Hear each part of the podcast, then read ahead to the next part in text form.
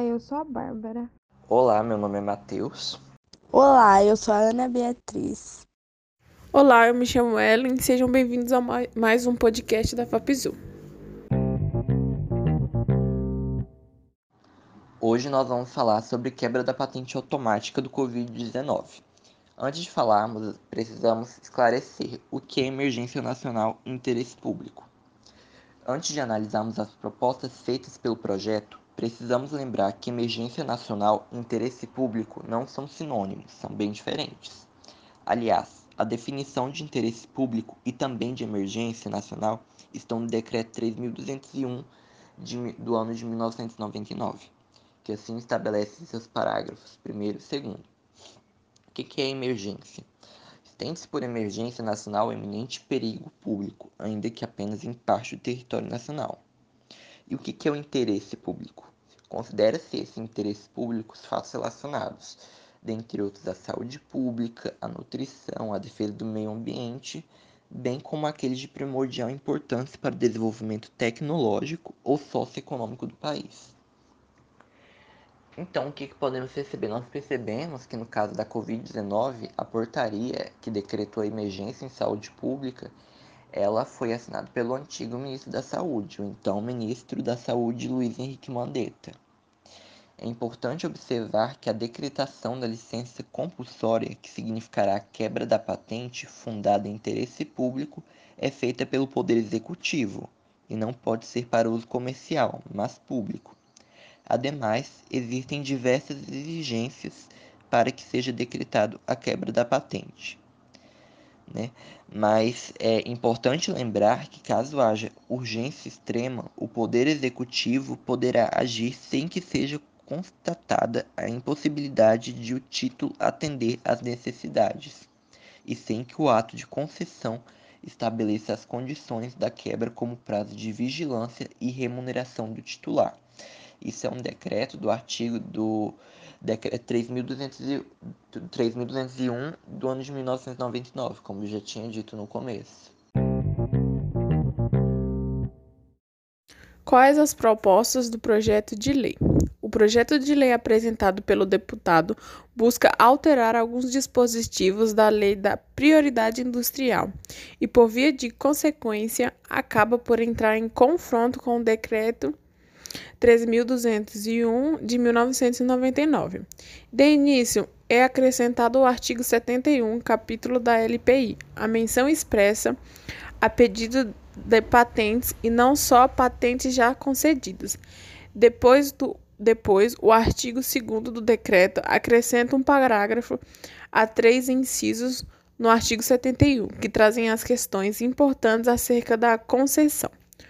O parágrafo 2 dispõe que, em caso de emergência de saúde declarada pela OMS ou declarado pelas autoridades nacionais, haverá a concessão automática por emergência nacional de todos os pedidos da patente ou patente vigentes, referentes a tecnologias utilizadas para enfrentamento a respectivas emergências de saúde, que pode ser, por exemplo, vacinas, medicamentos, diagnóstico, reagente, dispositivos médicos, equipamentos de proteção individual, su suprimentos ou quaisquer outras tecnologias.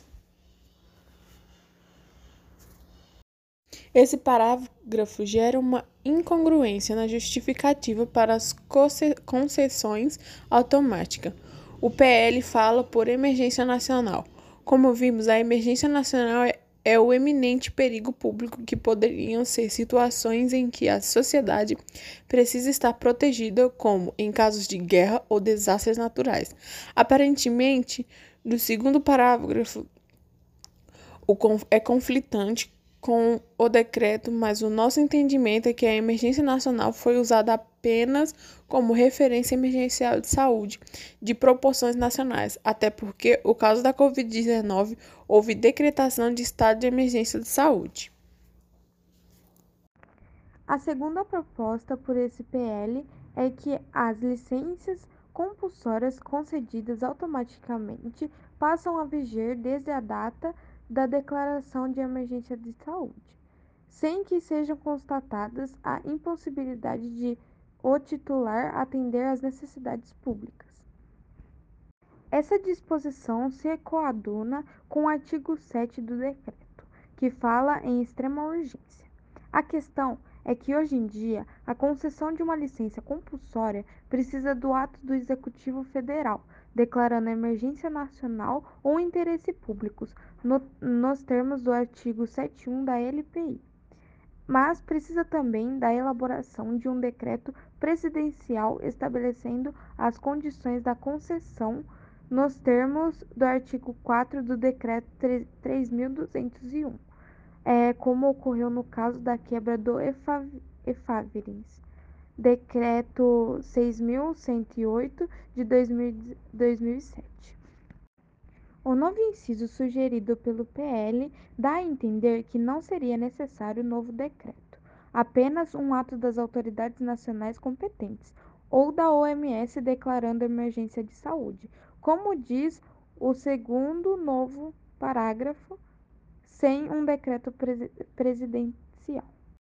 Esse inciso deve ser conjugado com o que vem a seguir no PL, que determina que o INPE deve publicar a relação do, de patentes e pedidos de patente, seja de ofício ou a requerimento de qualquer interessado, que será autorizada na medida em que forem identificadas as tecnologias como relacionadas à emergência de saúde.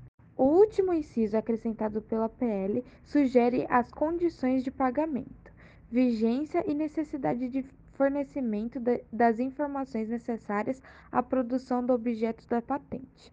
Na verdade, esse inciso faz o que o atual artigo 5 do decreto faz, mas revoga, em certa medida, a forma de fixação é, da remuneração já que o decreto determina a reprodução com a base no valor de mercado e o PL fixa a remuneração em 1,5% sobre o valor do pagamento ao poder público, sendo que o pagamento será feito pelo licenciado.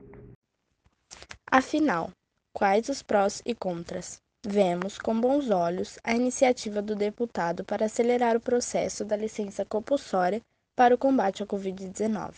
Todas as áreas públicas e privadas estão participando na luta para acabar com essa pandemia, não podendo o setor responsável pela proteção da inovação no país ficar de fora. Porém, algumas ressaltas devem ser feitas. Ao mudar qualquer lei, deve-se ter muito cuidado com as consequências que podem ser geradas, pois mesmo com as melhores intenções, as alterações podem causar brechas que eventualmente serão alvos de abusos. A OMS já decretou emergência de saúde pública internacional em seis ocasiões, sendo a primeira em 2009, quando houve a pandemia de gripe provocada pelo vírus H1N1. Porém, nem todas as vezes a pandemia teve impacto em nosso país. As emergências de poliomielite em 2014 e a G-Ebola em 2016 e 2019 não tiveram nenhum caso confirmado no território brasileiro. Nessas três emergências de saúde, não houve necessidade de concessão de nenhuma licença compulsória, já que o país não foi afetado. Entretanto, caso há mudanças propostas já estivesse em vigor, a licença compulsória seria automática, prejudicando sem justificativa alguma os titulares de patentes relacionadas as doenças supracitadas. Nesse sentido, vale lembrar que uma patente pode servir para diversas finalidades e usos, como, por exemplo, um equipamento para proteção individual não protege unicamente contra casos de ebola ou H1N1, mas também contra outras doenças transmissíveis. Logo, o licenciamento compulsório automático, quando não identificados efeitos da pandemia no território nacional, abre uma brecha para o uso de patentes em outras situações não relacionadas à emergência de saúde. Há ainda o problema da remuneração ao titular. Será que o valor fixo de 1,5% sobre o valor de pagamento ao poder público seria o suficiente para custear o produto de criação da patente? Há medicamentos que custam milhões de reais e anos de pesquisa e desenvolvimento. Nos casos de pedido de patente, temos a questão referente à remuneração, só ser paga após a concessão da patente. Será que é razoável o titular só receber pela sua criação uma década depois? Mesmo pedindo a publicação antecipada e o exame prioritário, o titular só receberia algum tipo de pagamento mais de um ano depois do depósito. Por último, fica nossa preocupação com relação ao inciso 2, que atribui ao INPI a responsabilidade de listar as patentes e pedidos de patentes relacionadas à emergência de saúde. É de conhecimento geral a luta para reduzir o backlog de patentes. Logo, a atribuição de mais uma responsabilidade ao INPI talvez não seja um meio rápido e eficaz para a identificação das tecnologias mais interessantes ao combate de emergência. Obrigado por nos escutar até o final. Agradecemos sua presença.